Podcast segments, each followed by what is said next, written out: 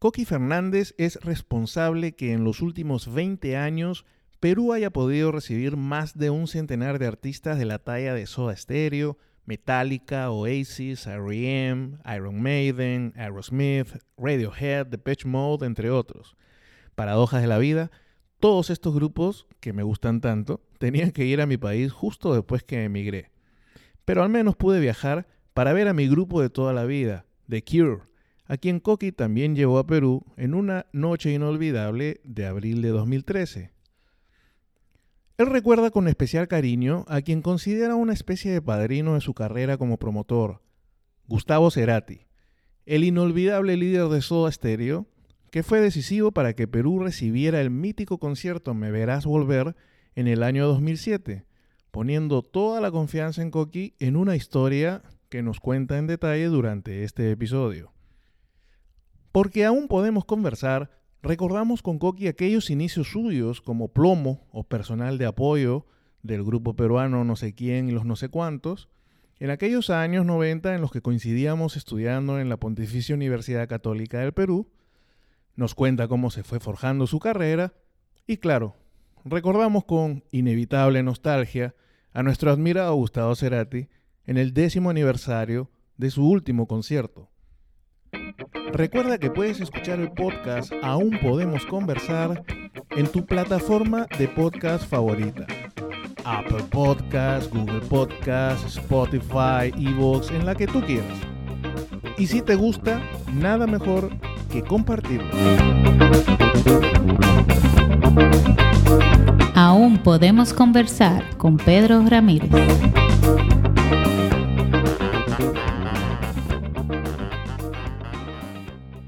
Hola Coqui, ¿cómo estás? Hola Pedro, un placer, ¿cómo estás? Qué gusto el contacto. Sí, bien, bien, felizmente. Gracias a ti por, por tus minutos y para, para conversar un rato. Cuéntame, la pregunta obligada por estos días en abril que estamos grabando es, ¿cómo va la cuarentena por allá, por mi querido Perú? Bueno, la cuarentena va, eh, está, el gobierno peruano ha tomado medidas bien drásticas respecto al, a la cuarentena acá. Y este, nosotros acatamos órdenes, eh, pero desde el 16 de marzo estamos encerrados con toque de queda inclusive. Entonces, este, entonces bueno, eh, hay que hacer una serie de, de matatiempos para no aburrirse. Así que puedo decir que sé mucho más de, de muchas cosas, entre ellas cocinar, sé más de cultura, sé de productos orgánicos, sé de, de la vacuna del, para el coronavirus, están detrás de ella en, en Suiza, este, en fin, sé de muchas cosas que no me imaginé saber. bueno, has, has, utilizado de forma productiva en todo caso el encierro.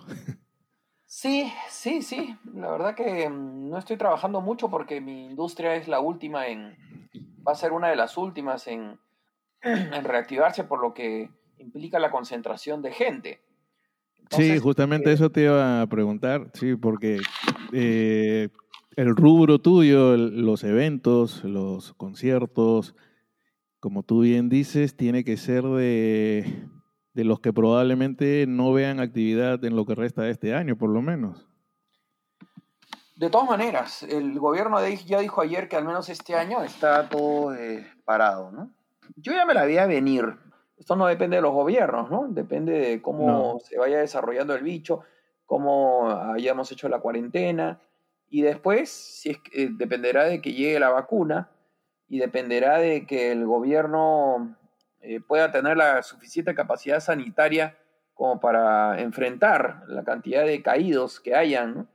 Pero um, si el gobierno abre, o sea, levanta la cuarentena, con seguridad van a haber mucho más contagiados, va a haber sí. mucha gente que tenga que entrar a, la, a, la, a cuidados intensivos y que nuestro sistema no esté a la altura. Por eso es que el gobierno sabe de esto, ¿no? Eh, sabe de esto y, y, y prefiere eh, mantenernos en cuarentena. El problema es que se le acaba también el tiempo porque se desploman las distintas industrias, ¿no? Vienen los sí. problemas económicos propios de tener parado un país.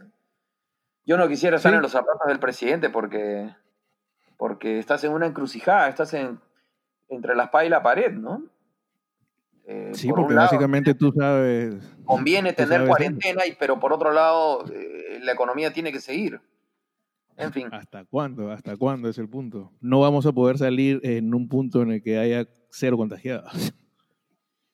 Y, y, precisamente este aspecto, el saber que tenemos que volver a un mundo donde vamos a tener que tomar distintas medidas, como el de estar con máscara o los guantes o la distancia social y ese tipo de cosas, afecta directamente, como comentábamos, eh, el rubro en el que tú trabajas. ¿Tú entiendes que aún es muy temprano como para imaginar o para planear cómo va al regreso, cómo van a darse estos eventos. O sea, tú entiendes, por ejemplo, que van a haber restricciones en materia de cuánta cantidad de asistentes pueden meter a un local o diversas medidas de, de, de, limpieza o salubridad que obliguen a los productores. ¿O todavía estamos muy temprano como para estar pensando en esas cosas? Mira, em, yo tengo semanalmente conversaciones con productores de toda Latinoamérica y y al momento de ahora eh, todos especulan, ¿no? Porque no hay nada cierto. Eh, pero eh, yo lo que creo, lo que pasa es, a ver, todo pasa por la vacuna, ¿no? O sea, cuando mm, hace 100, 200 años, ¿no? La rubiola, la hepatitis, la gente se moría hasta que aparecieron las vacunas. Entonces, este, ahora va a ser igual. O sea, si es que hay una vacuna que te permite, porque incluso dicen que la vacuna va a poder durar varios años. Si hay vacuna, tú vas a poder ir a un concierto porque no vas a tener riesgo de contagiarte. Eh, el tema es cuándo sale la vacuna. Entonces, eh, está claro qué pasa en un mundo post vacuna. Lo que no está claro es qué va a pasar en un mundo pre-vacuna. Ahí la pregunta es, eh, ¿habrá un mundo para conciertos pre-vacuna? Yo creo que no. O sea, no me conviene decir esto a mí, pero, eh, pero es, la, realidad. la gente con pánico no va a salir aunque el gobierno diga ya pueden salir. Con distanciamiento social y con higiene ya pueden salir. Yo no creo que la gente vaya a un concierto. Yo no creo que la gente vaya a un cine. Yo no creo que la gente vaya a un teatro.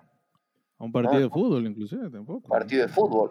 O sea, este, yo creo que mm, culturalmente, eh, eh, socialmente en general, la vida ha muerto hasta que no haya la bendita vacuna. Bueno, tú sabes que... Así de dramático. Para dejar el tema de la cuarentena en paz, tú sabes que siempre te deseo lo mejor, así que te mando todas las buenas vibras para, para, estos, para estos tiempos complicados. Digamos que es, es una, un dato curioso para comenzar a hablar de, otros temas vinculados con esto. Perú fue de los pocos países que tuvo la suerte antes de que este caos y este cierre del mundo prácticamente llegue, que pudo ver el nuevo show de Soda Stereo, ¿verdad? Fue Colombia, Perú, Chile y creo que cerraron en México. Eh, sí, pero hicieron una fecha nomás. Sí, una, tienes razón. Y ¿Cómo se dio? ¿Te sobrepasó tus expectativas? ¿En qué sentido? ¿Artísticas o económicas? Eh, no, artística, digamos, eh, como más como fanático que como empresario. sí, sí, la verdad que sí. O sea, yo tenía unas expectativas altas, ¿ah? Este, eh, que no vengas, o sea, yo tenía bien calibrado, la bien calibrada la ausencia de Cerati. Eh, eh, yo creo que había que enfocar ese concierto así, ¿no? Este, se sabe que, pues, Cerati está muerto, pero, pero tienes, tenías que eh, valorar otras áreas del planeta Soda Stereo, ¿no? valorarlo a, a Z, a Charlie, eh, los videos que iban a ver de ellos inéditos, eh, los invitados. Me dejo entender, o sea, tenías que concentrarte en eso. Los, que no lo hicieron quizás eh, puede ser que se hayan sentido insatisfechos, al menos en Perú, la crítica fue muy positiva, tanto en redes sociales de parte del público normal, común y corriente, como de los especialistas en los portales y en los sitios especializados. Eh, a mí personalmente eh, me gustó mucho, teniendo en cuenta que era un proyecto, un, experimento. Eh, obviamente tengo mis críticas constructivas, pero en general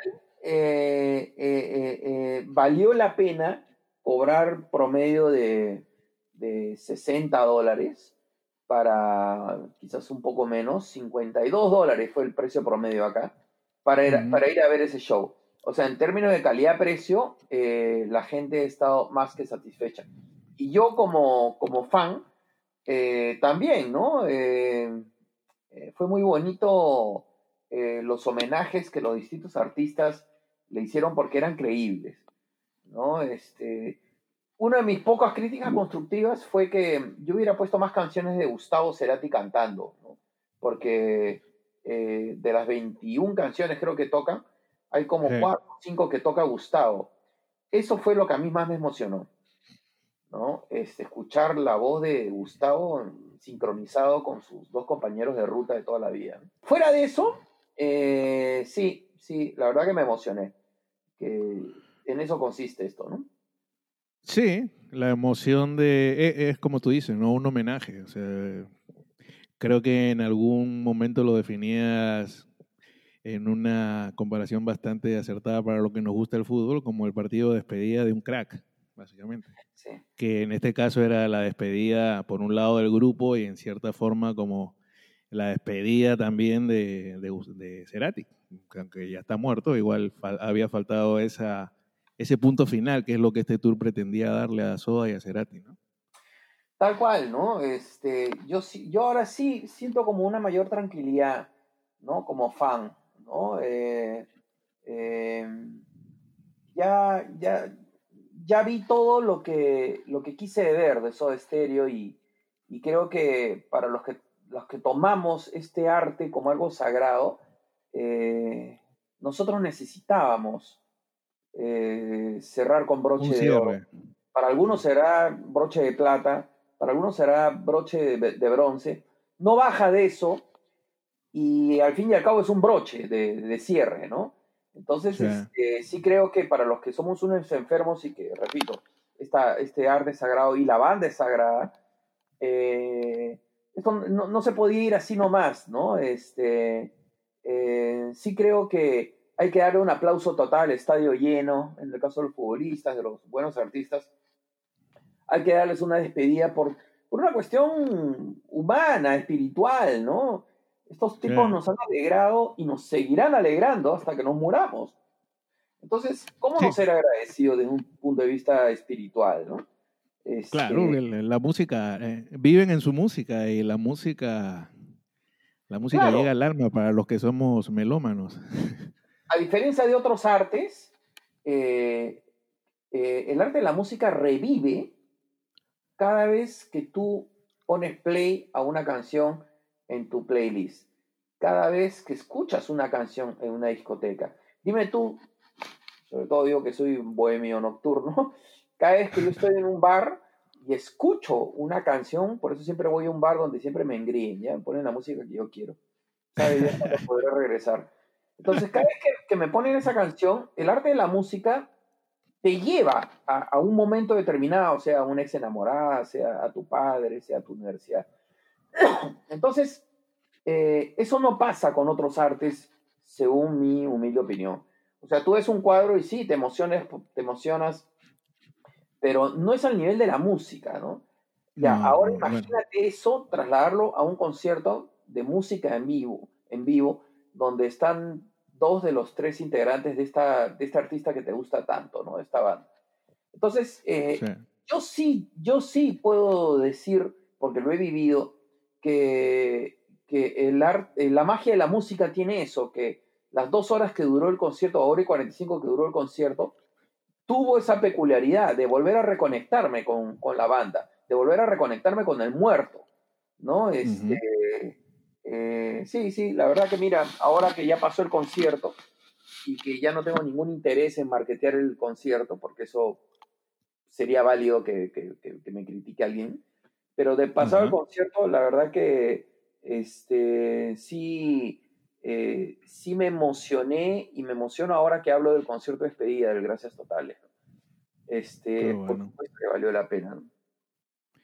Qué bueno. Obviamente vamos a seguir hablando de Cerati porque tiene un aspecto importante en lo que es tu historia, pero para llegar a ese punto vamos un momento por el principio. Yo compartí eh, aulas universitarias contigo, me acuerdo con mucha claridad, eh, casi en blanco y negro, eh, un concierto de no sé quién y no sé cuántos, para quien no los conozca, es uno de los grupos más populares de Perú y en la década del 90, sin duda alguna, el grupo más popular.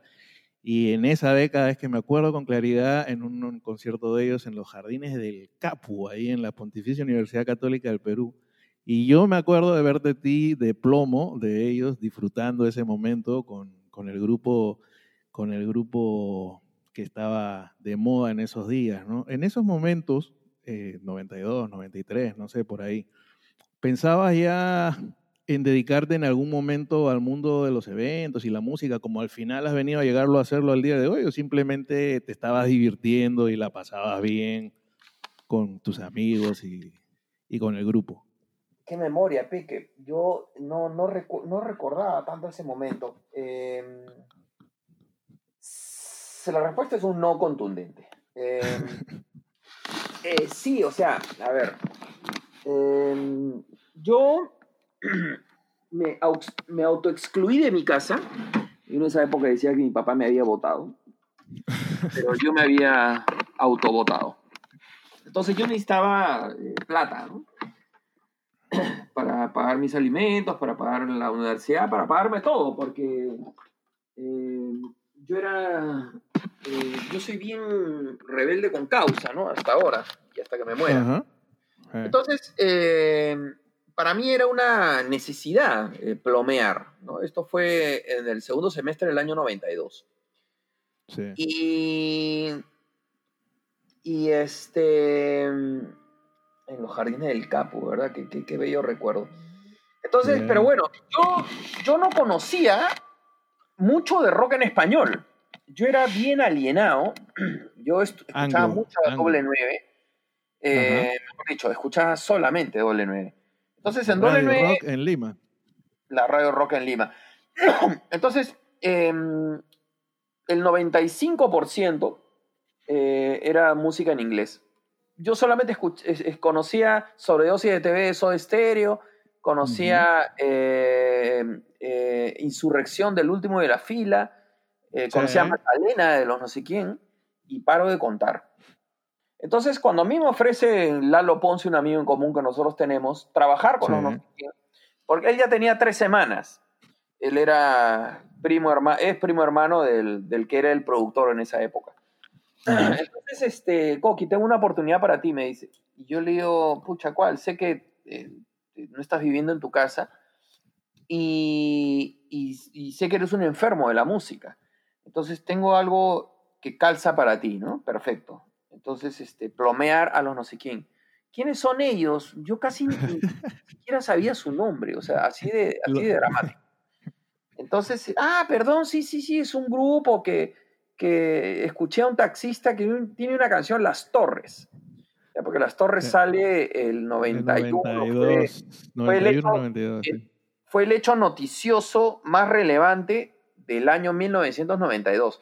Entonces tenía que haberlo escuchado para la cadena Telemundo. Entonces tenía que haberlo escuchado por algún lado, ¿no? Entonces, em, entonces yo le digo, mira, yo no sé nada de no, sé nada de, lo que me estás proponiendo. Y él me dijo, no necesitas saber nada porque es bien fácil, lo vas a aprender en el camino.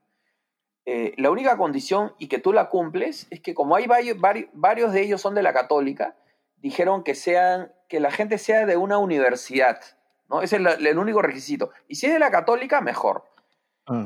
Entonces, este, dicho y hecho, comencé a trabajar, me, acuerdo que pagaban 40 dólares cuando el concierto era en provincias y 30 dólares cuando el concierto era en Lima.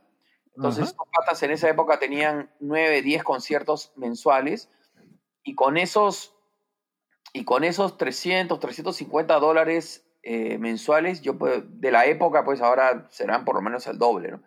Pero para un chivolo que tenía una pensión que le costaba 70 eh, soles en Río Tambo, a cinco cuadras de la universidad, este, yo hice la gestión para ser becado por mi situación, ¿no? De, independiente. Este, mi vida, mis costos de vida eran muy, muy bajos. Entonces, con esos 350 dólares, a mí me alcanzaba y me sobraba. Para mí al comienzo, y te, soy sincero, no me emocionaba un carajo porque no conocía la banda. Sí, porque, a ver, ponte en este, en este contexto, ¿no? Eh, a mí me encantaba el heavy metal. Y tú sabes que el heavy metal pues, tiene sus coqueteos con la música clásica. A mí me encantaba y me sigue encantando el, el New Wave. Sí. Y hacia finales de los ochentas ya había comenzado a saborear este, el hard rock, ¿ya? el glam metal. Entonces, con esas tres fuentes, eh, básicamente en inglés, escuchar... Nada de lo que tocaba no sé quién y no sé cuánto. o sea, o sea, no, no, o sea, lo único que yo conocía de los no sé quién era una Magdalena muy poco y Las Torres. Y ambas canciones tienen una música muy sencilla. El gran mérito de esos himnos nacionales peruanos hasta el día de hoy son las letras. Una, una letra dicha en un contexto que año a año se reverdece, se actualiza porque somos un país constitutivamente corrupto. La torre y la espectacular. y la otra, la, la, la, letra de Magdalena es un himno a la creatividad y al doble sentido. ¿no? pero sin embargo, a nivel musical, no son gran cosa, ¿no? Esas dos canciones. Entonces, este, son, son perfectas para, para, para, que, para que trasciendan, o sea, no son, no son pretenciosas, como si lo fueron otras canciones de, de, la misma banda. Pero este, entonces, eh, yo, no, yo, no, yo no era de las personas que me detenía a escuchar letras, porque como yo escuchaba mucha, mucha música en inglés, yo me concentraba en la música, porque el inglés o no lo entendía bien o no lo entendía muy bien, entonces ya me había acostumbrado a concentrarme en la música. Entonces yo no valoraba a no sé quién y los no sé cuántos, porque solamente conocía esas dos canciones y escuchaba la música y la pasaba y, seguía de largo, ¿no? Entonces, sin embargo, ya después fui descubriendo eh, las cualidades de esta banda a través de, de, sus actuaciones en vivo y a través de canciones posteriores que sacaron y que sí tienen mucho más música y que sí son, y que sí son mostras, ¿no? Las, letras en general de esta banda son, son sensacionales, ¿no? Son canciones perfectas para el peruano eh, promedio, ¿no? Para el peruano común y corriente. Entonces, después de no sé quién, y ya después de salir de la universidad, que por lo menos eh, te, pierdo, te pierdo el paso por ahí, porque además yo termino viniendo a vivir para acá en qué momento es que comienzas. Tú comienzas el tema de la producción de eventos y de conciertos puntualmente. ¿Es con Cerati en Cosas Imposibles o antes de eso ya estabas eh, produciendo algún tipo de, concierto? Yo empiezo mi carrera como empresario el 31 de enero del 2001. Ok. Del 2001 al, al concierto del, del, álbum Siempre Soy, del año 2003, yo hice eh, uno, dos, tres conciertos. Un, festival de tres bandas con Lívido Mar de Copas y Madre Matilda, el 31 de enero del 2001.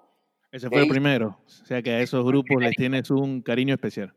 Sí, claro, fue el primero, ¿no? Y, todo lo primero siempre guardo un recuerdo especial, pero en este caso doble, porque eh, mucho de mi carrera ha tenido que ver con arriesgarme eh, y pensar en grande. o sea, normalmente un empresario, yo imagino pues que empieza en un bar, ¿no? Que empieza con un riesgo más controlado, con poca gente, de repente un concierto para mil personas en un teatro. No, yo empecé en un estadio, ¿no? O sea, eh, un estadio pequeño con capacidad para 15 mil personas pero, o sea, a matar, ¿no? Este, sin miedo, o sea, yo siempre he dicho que no me considero valiente, pero sí un poco este, inconsciente, ¿no? Es inconsciencia que algunos le llaman locura. Eh, es lo que me permitió avanzar rápido. Ahora ya no soy tanto como antes porque normalmente los guerreros eh, reposan después de un tiempo. Pero, pero sí, eh, el gran mérito de ese concierto es que habiendo sido el primero, no fue pues contratando una bandita, no, contratamos a Mar de Copas, que era de lo más grande en esa época, a Líquido, que era lo más grande en esa época, o, se codeaba sí, Estaba ahí. Sí, estaba, ahí. Estaba la Madre Matilda, que era una banda que, estaba de moda, ¿no? Entonces, eh, fueron eh, mil personas. Este, me acuerdo que me, de frente con el primer concierto me, compré mi primer carrito de segunda, un carrito que tenía 15 años, pero al fin y al cabo me, me compré mi primer carrito. Entonces, este, eh, ese fue el primer concierto, por eso el cariño especial. De ahí viene un concierto en Pitcher de Los Olivos, en el distrito de Los Olivos con Lívido. Eh, eso fue en septiembre del 2001. De ahí el, el, año siguiente, nuevamente, tocamos en la puerta de la grandiosidad, porque hice un concierto en Huancayo, donde llevamos a. Yo estaba de socio con el bajista de Lívido él llevó a su banda, yo llevé a la mía, pero yo era manager de lo no sé quién, y contratamos una tercera banda local huancaína. Mira, habían 20.000 personas adentro y 3.000 se quedaron afuera. Fue una locura. ¿Ya? Entonces, este, después de esas tres primeras experiencias, digamos que mi socio y yo estábamos envalentonados, ¿no? Estábamos ensoberbecidos por, por el, éxito que nos había acompañado en ese primer, en, esas, en esos tres primeros shots. Eh, y nos mandamos, y nuevamente viene esta, esta inconsciencia, esta actitud de, pensar en grande. Y en vez de traer por primera vez, pues, a, eh, no sé, a una banda pequeña como los tres de Chile, quizás, traer quizás a Miguel Mateos, que ya tenía sus años y te podía, ¿me entiendes? O sea, no, trajimos al, más grande, ¿no? del rock latino. Entonces, eso también fue algo así como en el primer concierto del festival, ¿no? De, Estadio Miraflores. Igual fue ahora, ¿no? Nuestro primer artista fue un gigante, ¿no? Pero el gigante. Nuevamente nos, nos, nos, empoderamos, nos llenamos de convicción, de seguridad, ¿no? Y, este, y así nos la pasamos, ¿no? Y de ahí, de ahí el 2004, este, y bueno, ya bajamos a un, a un artista pequeño eh, Kinky, un artista de electrofolk mexicano. Sí, mexicano, sí. Y este. Y, y, bueno, ¿no? Este, bueno, de ahí ya vienen una, de ahí vienen 200 conciertos más. Claro, claro. Este, sí. Pero digamos, esta experiencia del 2003 con Cerati, el Cosas Imposibles, y cuando lo vuelves a llevar el 2006, el, el, el tour de la IVAMOS, que creo que incluso lo llevas también a, Arequipa. Así es. 14 eh, y de septiembre. 14 y 16 de septiembre. O sea, que tú llegaste a escuchar la clásica El lago en el cielo en vivo y en directo. Exactamente. Para mí la mejor canción del Cerati solista. Por eso te lo decía. Y en el top 10, o sea, hacer un top 10 de Gustavo compositor es dificilísimo. No, Pero muy difícil. Lago en el cielo es brutal, sencillamente. Sencillamente desde el comienzo, todo. Y eso, esas dos experiencias, 2003 y 2006, sin, sin saberlo tú, ustedes en ese momento viene a ser eh, lo que se inventó la confianza para la experiencia que cambia tu vida el 2007, ¿no? Porque el 2007 es el tour eh, de Me Verás Volver de Soda Stereo, donde cuando lo anuncian, si no me equivoco, en mayo de 2007, eh, Perú no estaba en los planes en un inicio, ¿no? Así es y ustedes de un momento a otro se animan, pero suena muy fácil decir, eh, bueno, Coqui Fernández y su empresa llevaron a Soda Stereo en diciembre de 2007, pero hay una historia brutal detrás de eso, fue, y, en, y como lo has contado en alguna situación, con, en algún momento, aunque te lo pida ahora que lo compartas, Cerati tiene mucho que ver en el hecho de que Soda se presente en el 2007 y en el hecho de que tu carrera como productor tenga un antes y un después de ese 2007, ¿no? Sí, bueno, este, a ver, el 2000, a mí el 2004 me votan de los no sé quién, ¿ya? No, sí, sí, es que todo forma parte pues de este hilo, ¿no? El 2004 ya, el 2005 yo pateé latas. Después de, después de haber hecho lo que había hecho, haber sido manager de Lívido, de los no sé quién, acaso las dos bandas más grandes de este país en los últimos 30 años. Sí. Este, después de haber hecho lo de Cerati, de lo de Huancayo, ¿no? Este. De patitas en la calle. Sí, sí. Y entonces, ¿sabes lo que me puse a hacer? Verbenas en San Marcos, alucina, donde ganaba mi utilidad después de un chambón, 800 soles, ¿no? Este, pero de luego un chambón. Entonces, em, incluso en una me estafaron en el centro federal unas ratas. Sí, sí, sí. Este, nunca me voy a olvidar de educación. Y en 2006, eh, yo estaba solo ahí, ya no estaba con Toño, el de Lívido, mi socio. O sea, no me peleé con él, no me distancié, sin embargo, hicimos un alto y yo me asocio con Ricardo Belmont, hijo, y hago el festival Rock and Pop. El festival Rock and Pop eh, tiene mucho valor porque, como, dijo, como me dijo Daniel F. de Leucemia hace como un par de meses, un histórico peruano también. Un histórico peruano este, me dijo, eh, Coqui, eh, tu festival es la madre de los festivales actuales en Perú. No sé si estás enterado, Pedro, Sí. Pero están de moda los festivales. Hay más o menos unos cinco festivales al año que se hacen en Perú. Eh, eh, dos alternativos, dos días del rock peruano y uno en vivo por el rock. Cuatro o cinco hay, ¿no? Entonces, Daniel me dijo algo muy, muy lindo, ¿no? Porque sobre todo que lo diga un, trovador, un, un artista eh, social como callejero como Daniel, ¿no? ¿Y a qué se refería? Porque los arroces, los, los festivales de ahora, este, em, eh, mezclan mucho, ¿ya? Y mi festival consistió en eso, en hacer un arroz con mango, ¿no? Yo puse a Frágil con Eva Young, ¿no? Con el Tri, con Hoja de Parra, que es un grupo pop, o, este, o, un grupo metalero, por ahí también había, ¿no? Ah, pero Entonces, bien. Este, y fue un exitazo. Hice dos ediciones, el 2006 y el 2007, con, este, con este socio Ricardo Belmont, hijo. Y, eso me dio a mí, ah, eso más ir a ver a los Rolling Stones a Buenos Aires el 21 de febrero del 2006, me dio a mí una, una convicción eh, eh, rara, absurda, eh, incoherente. tú dirás, ¿a qué te refieres? Mira, ese mismo hilo que comenzó con el primer concierto del Estadio Miraflores, el segundo paso del hilo fue lo de Cerati, ¿no? que yo te decía hace un rato, pues que siempre pensar en grande. Ya, el tercer hilo, o mejor dicho, el, el, tercer vértice que forma este triángulo de, locura, de inconsciencia, fue el concierto de Soda Stereo. en el que, mira, nosotros teníamos 5 mil dólares y traer a Soda Stereo costaba un millón y medio de dólares. Mm, ¿Qué, negocio puedes hacer tú teniendo de capital este 0.03% eh, de lo que te cuesta el negocio? ¿Quién te va a patrocinar? ¿Quién te va a creer del lado de los argentinos, del lado de los del tour? Imposible, ¿no? tú me lo cuentas como un cuento que no sé y te voy a decir, es imposible. ¿Qué hiciste para llevarlos? Mira, vamos a sacar bien la cuenta, ¿ya?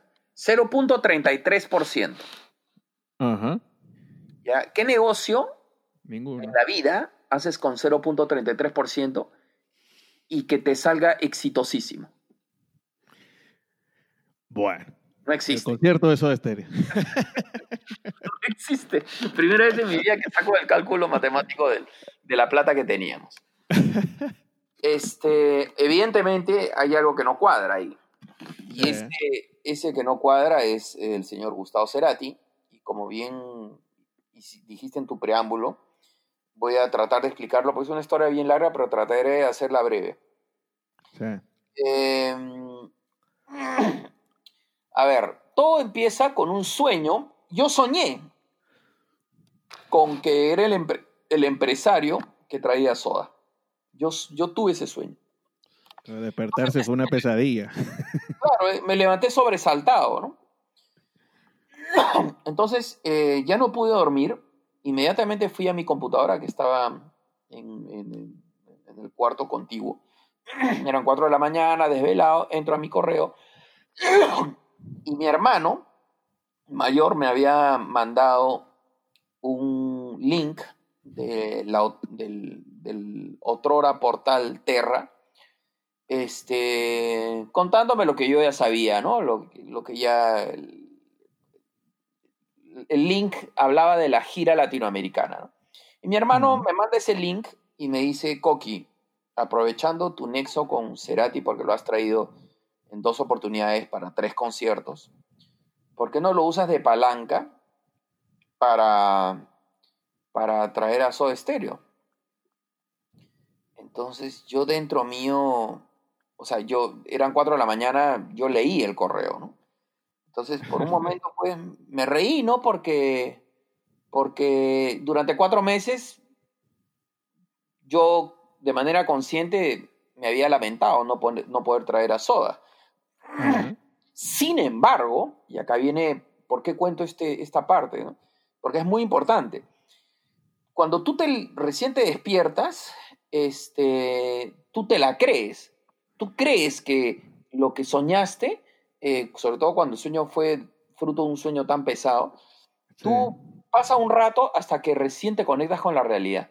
Entonces yo me fui inmediatamente y se mezcló esta convicción, esta, esta aún que todavía no me había despertado al 100%, se mezcló con que me llegue un link de mi hermano que nunca me enviaba nada, ¿no? Yo, dije, esto es algo mágico. Voy a esperar a la mañana voy a llamar a Toño, que, era, que seguía siendo mi socio a pesar que yo no hice con él los festivales rock and pop. Este, y esperé a las 7 de la mañana y lo desperté. Él estaba en Arequipa. Y este, y me dice, oye, ¿qué pasa? ¿Por qué me despiertas tan temprano que ayer tuve concierto esta tarde? No, que hay que traer a Soda Estéreo, le digo que he tenido un sueño. Pero te mandó bien, te mandó bien lejos. Oye, no, me dijo, ¿tú sabes cómo me dicen a mí? Ajá. Sí, le digo, a ti te dicen pelagato. Ya, pero tú eres otro. Nosotros tenemos, yo tengo dos mil dólares en el banco, ¿tú cuántos tienes? Tres mil. ¿Cómo vamos a traer a Soda que cuesta un millón y medio de dólares?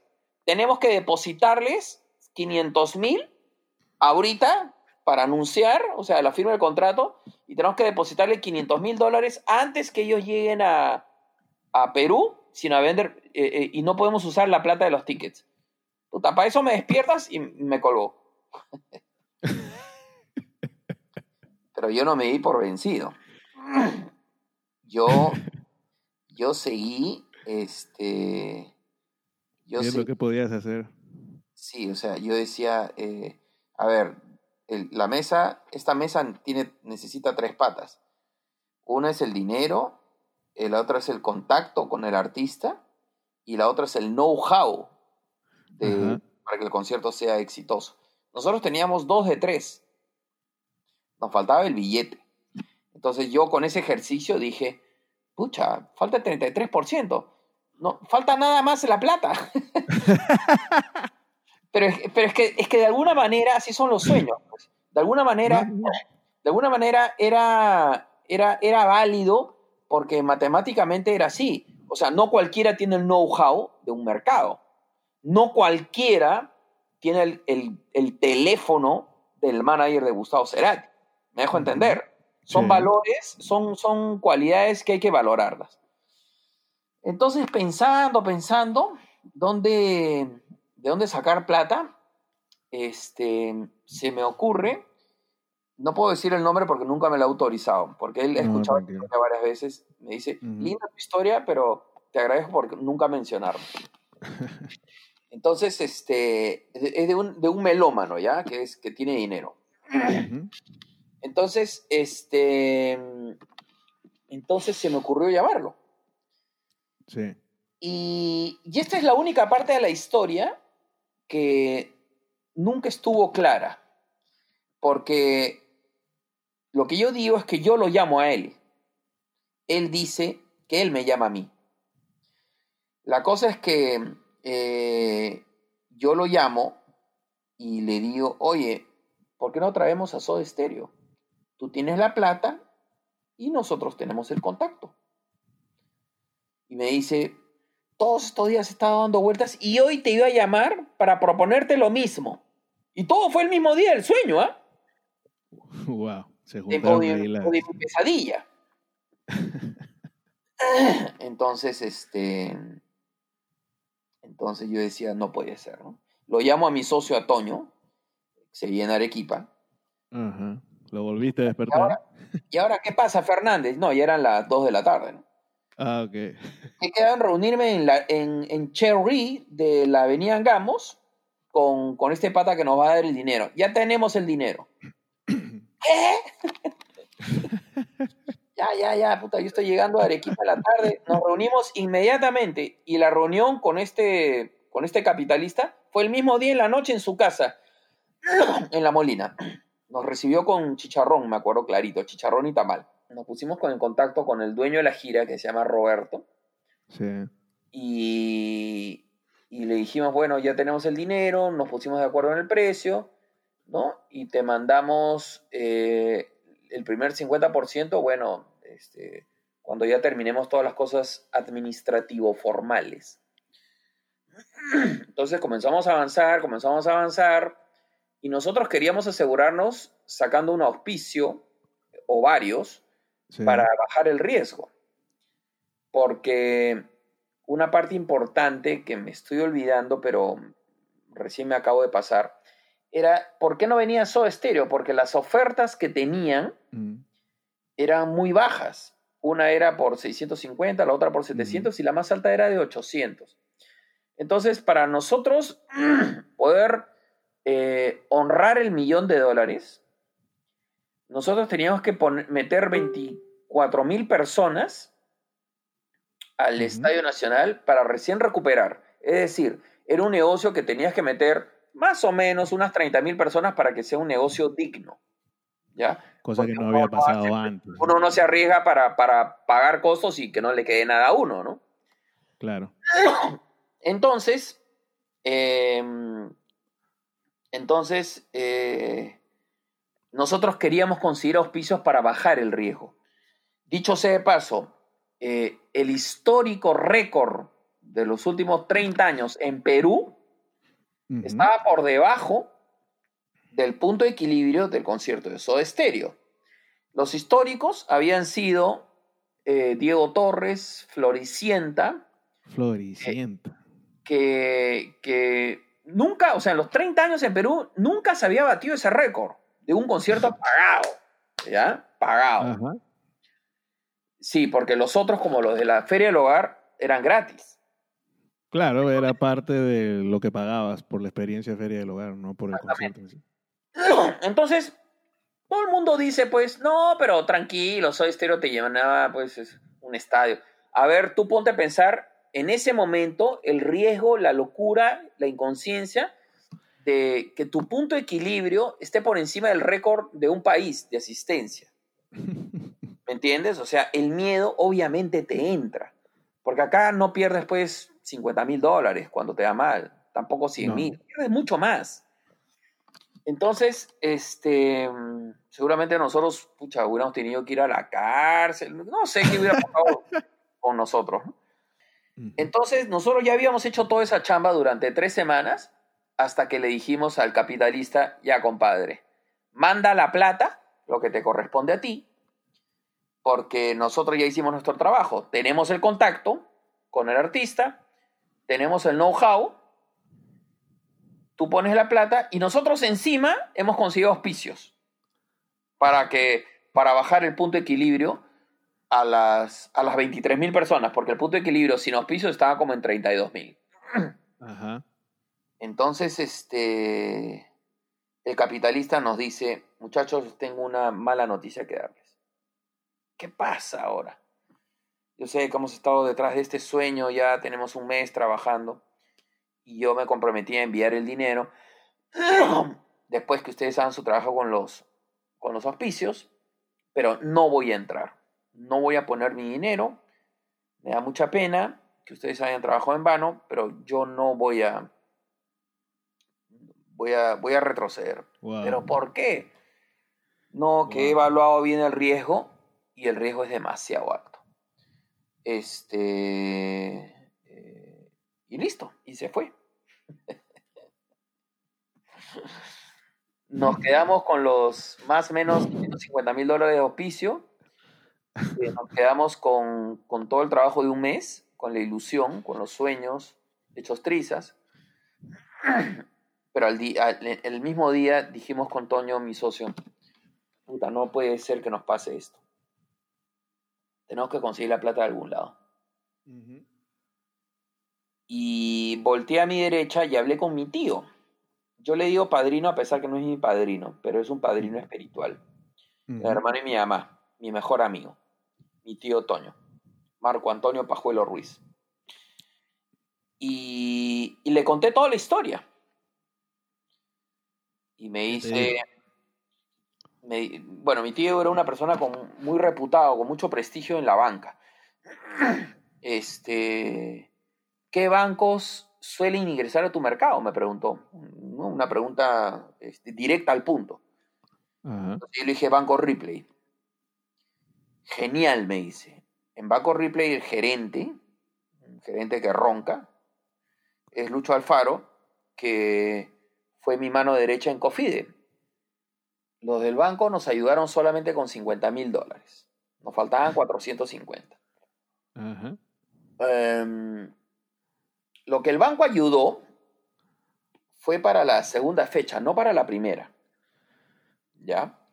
Entonces, nosotros continuábamos con el problema, porque si bien es cierto, gracias a mi tío, nosotros tuvimos una serie de facilidades Sí. eh, de parte del banco, este, una serie de facilidades, pero no fueron el aval principal que nosotros necesitamos. Fue muy importante el aval del banco, pero el más importante fue el que pasó a, contar a continuación.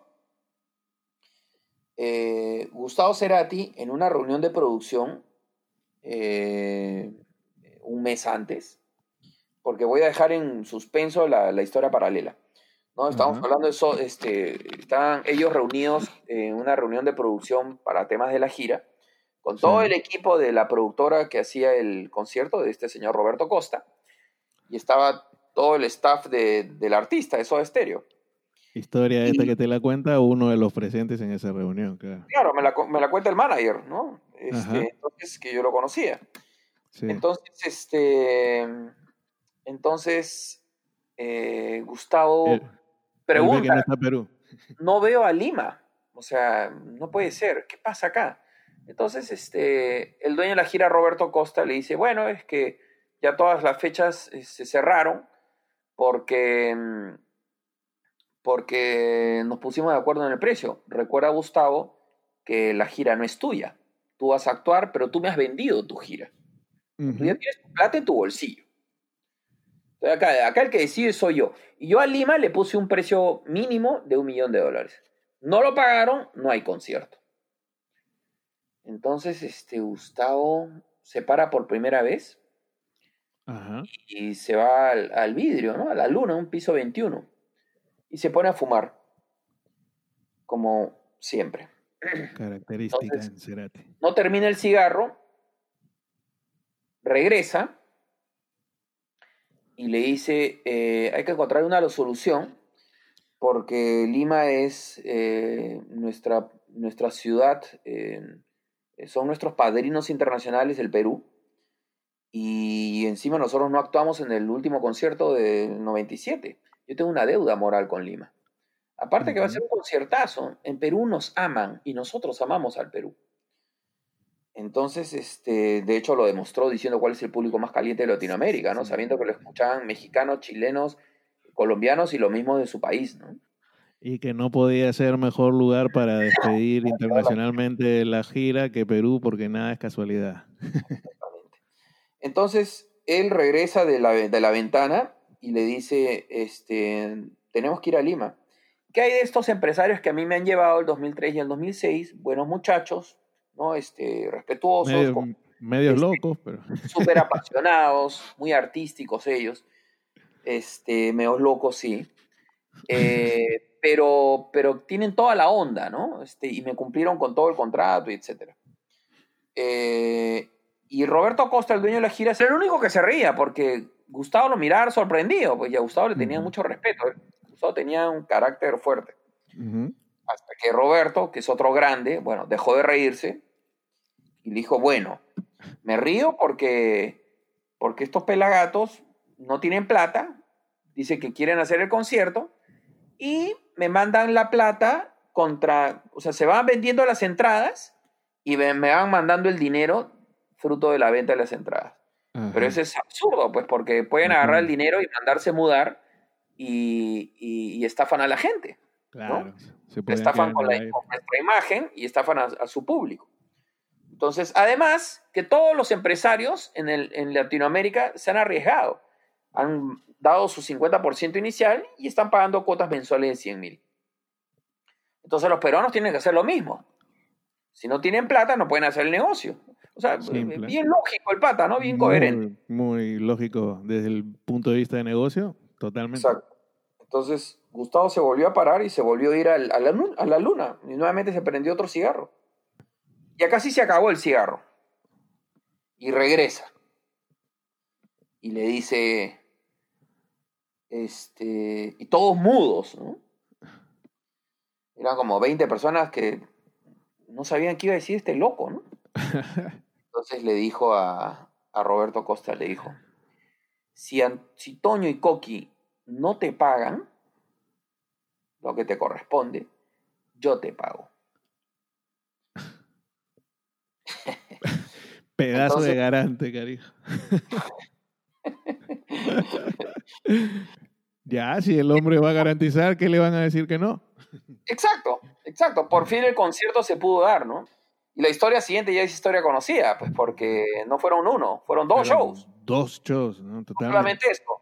Todas la- todos los empresarios de Latinoamérica habían mandado su 50% a la firma del contrato, o sea, más o menos por mayo, Ajá. y habían mandado sus cuotas de 100 mil mensualmente.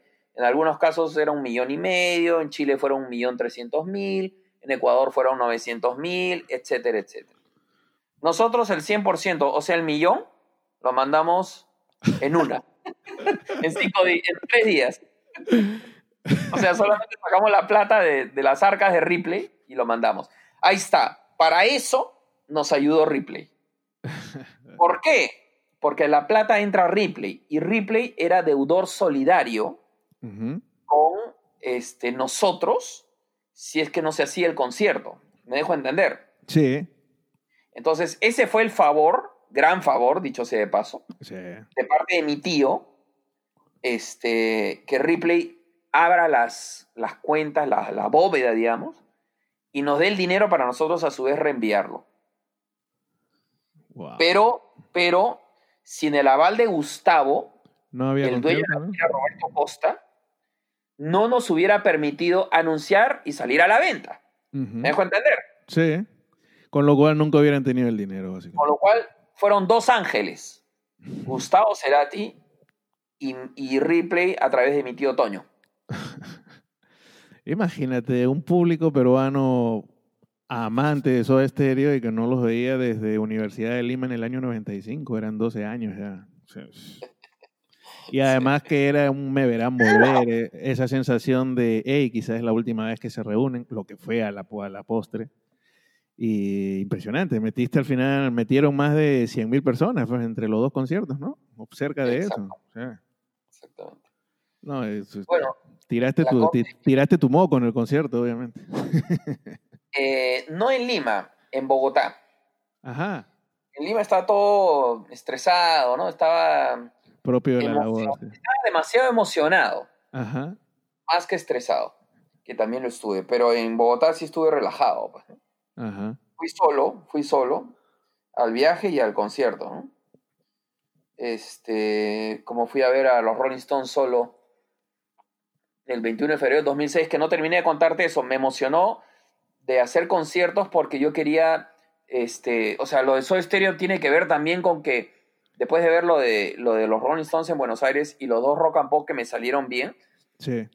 quería darle eso a, yo quería darle esa cultura que vi con los Stones en Buenos Aires, quería, quería dársela a Lima. Y con Stereo era la oportunidad. Bueno, eso me había olvidado. Retomo. Entonces, este... Ah, bueno, ya terminé la historia, pues ahí Sí, termina. ya, ¿no? ya, claro. Viene Soda Stereo, diciembre de 2017. Y a partir de ahí. ¿Ah? 2007.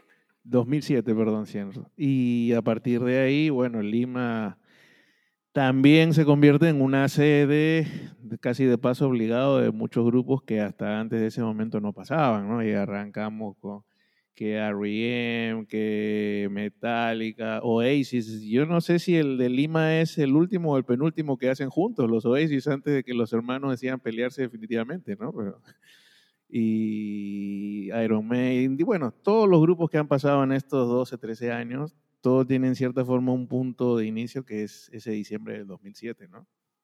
Así es.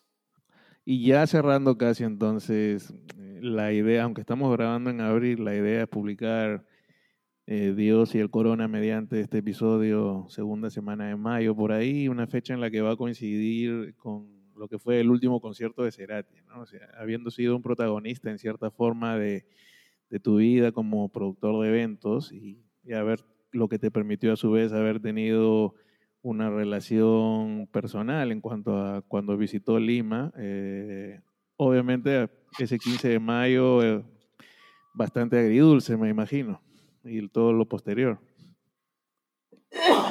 Eh, sí, bueno, es, este, fue, fue muy doloroso, ¿no? Eh, eh, cuando pasó esto por todo. O sea, las muertes prematuras son así, ¿no? Eh, Gustavo muere a los. Gustavo el 54, casi. 59, 55 años muere Gustavo. Sí, 50, sí, 4, de 55 septiembre, 4 de septiembre del 2014. Sí, él había cumplido un mes antes, 55 años. Pero en verdad muere a los 51, ¿no? Porque cuando entra el estado de coma. ¿no? Sea, Entonces imagínate, pues, o sea, 51 años vas a tener tú ahorita, ¿no? O sea, en verdad es una, es una edad que en el caso de Gustavo, eh, Gustavo ya en el concierto de Lima del 24 de abril 2010, eh, eh, ya Gustavo yo creo que había llegado a su plenitud, ¿no? Este, Gustavo tenía mucho por darnos, porque a diferencia de otros artistas, eh, Gustavo seguía sacando buenas cosas, seguía, seguía creando a, a buen nivel, ¿no? Eh, este, su disco Fuerza Natural es una prueba inequívoca de lo que te estoy diciendo, ¿no? Canciones como de General, Tracción, este, en fin, Cactus. Este, son canciones eh, muy íntimas, ¿no? Porque la propuesta solista es una propuesta muy, muy espiritual, muy, muy de él, muy Cerati, ¿no? sí. Y el pata es un, es un genio, pues. Es un, es un tipo eh, muy fino, muy elegante, ¿no? Muy cool. Toda su personalidad él la, la ponía, su personalidad sumada a su capacidad, eh, a su composicional, a su inspiración y a sus dotes como guitarrista, hacían de él un- un- una propuesta eh, muy potente, ¿no? Entonces, ¿cómo no dar pena que todo ese- eso se corte abruptamente, ¿no? Sí. Este, eh, cuando se muere un artista, se mueren dos personas, ¿no? Yo tuve la suerte y la tristeza al mismo tiempo de conocer a ambas personas, ¿no? No solamente al artista, sino también a la persona. Ujú. Entonces, este, ¿cómo no dar tristeza en la muerte prematura más conocer a esas dos personas, que se mueran abruptamente esas dos personas? Sí, Em, eh, era eso, ¿no? Eh, Lo que... por un lado, y por otro lado, la, la sensación que me deja que esa persona que fue tan importante para mi vida personal y para la vida de mi país cultural, eh, que se vaya, ¿no? Sobre todo porque comenzamos a pensar cosas como la que tú dices, ¿no? Como eh, este, 50 años, eh, el tipo, cada disco que saca es mejor que el otro, toda la música, ah, yo lo admiraba como músico, toda la música que tenía para crear todavía. pero bueno. El concierto de Sacsayhuamán, que era un concierto que nos íbamos- nosotros íbamos a hacer el 2013, ¿no? No, no se pudo hacer, pues, ¿no? Ajá. Coqui, eh, millón de gracias por, por este tiempo que has compartido. Eh, Hora y media casi. Casi, sí, yo feliz, pero ya es hora de descansar. y no, desearte como siempre todo lo mejor, que, que todo vaya mejorando en estas circunstancias que vivimos y nada, siempre buenas vibras para ti, mi querido amigo. Gracias, Pedro. Eh, gracias por el contacto, la verdad que me he sentido muy a gusto y, y siempre siempre estaría dispuesto a, a, colorear un poco con estas, con estas historias bonitas de artistas trascendentales como Gustavo, ¿no? Para hacer la vida eh, un poco menos rutinaria. ¿no? Los artistas nos dan eso, ¿no? Nos, colorean la, vida, ¿no? Así que me siento casi, casi como con la obligación, pero sobre todo disfruto con esta obligación. Así que gracias también a ti y te mando un fuerte abrazo. Abrazote, Coqui, cuídate. Chao, compadre.